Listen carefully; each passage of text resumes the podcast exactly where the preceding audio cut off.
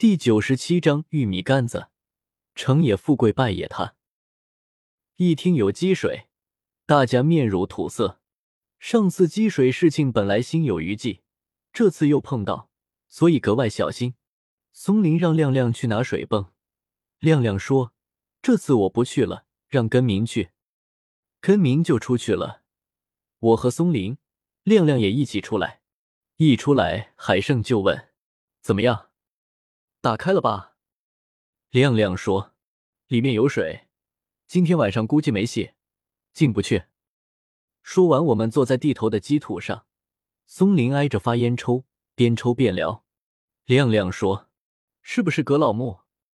看样子很豪华啊，起码有我家厨房那么大呢。”松林说：“不清楚，抽了水进去看看。大户人家的墓穴，里面一般有墓志铭，上面应该写的十分清楚。那大学生也在，让他解读解读。”我呵呵一笑。才知道盗墓的刺激之处就在这个时候，准备进去而还没进去的时候，有许多的金银财宝的幻想。里面对死人来说一文不值，对我们来说样样值钱。你说人类也是奇怪，喜欢过去的这些破铜烂铁，估计除了人类，没有哪种动物喜欢老的东西了吧？大部分动物都为了生存而每天奔波，只有我们吃饱了撑的。跟您把水泵拿来，水泵抽水到天亮，水下去了，露出来石板地面，没有一点泥淖，石板地面十分整洁，就像城里的洒水车洒过水一般。松林说：“撤，明天晚上再来。”我们都出来。松林去我家地头，把一捆玉米杆子抱过来，铺在盗洞口子，以防被人发现。然后我们就回去睡觉了。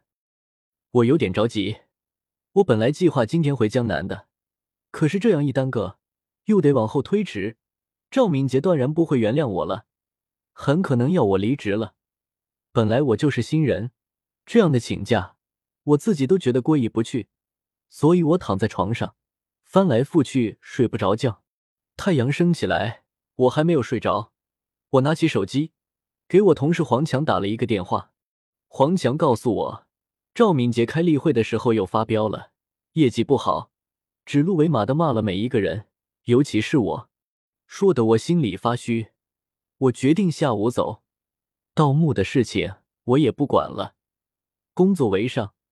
我还打算在江南好好打拼一番，不想因为这些影响我的未来的前程。事情总是令人猝不及防的，那天也是该出事。我们把玉米杆子盖在了盗洞口子。放心回来睡觉，以为可以，但是却发生了一个小插曲。富贵家的猪生猪仔，一大清早，富贵去地里找玉米杆子，给他家的猪圈铺软和，以便猪仔顺利生产。富贵家有一块地，就在我家地的上面。他家的地往年都是种小麦的，去年出了稀奇，种了玉米。玉米收割后，杆子就堆在地头。富贵便去自己家地里拿杆子，走到我家地的时候，他看见一片平整的地上，突兀的有一捆玉米杆子在那里摆着，而且有不少脚印。富贵也是懒，他索性想去把我家地里的玉米杆子拿回去得了，还少走一点路。反正玉米杆子没有人稀罕。这一去拿玉米杆子，发现了杆子下面的盗洞。富贵神不知鬼不觉下去盗洞。把东西全部拿完。如果这样，我们也无计可施。但是富贵没有，他看到盗洞，以为墓已经被人盗过，便摇摇头，把玉米杆子抱起来，回家给母猪铺窝去了。我总算睡了一会，下午起来和父母告别，我要回江南去了。父亲的伤势好了些，可以站起来了。临走，父亲说：“男儿志在四方，哪里都可以。”在外面和同事朋友相处好关系，自律自强。我和你妈也顾不上你，这么远，全靠你自己了。我点点头，告诉父亲松林盗墓的进展。今天晚上肯定有东西出土。父亲说：“不要紧，这其实都小事。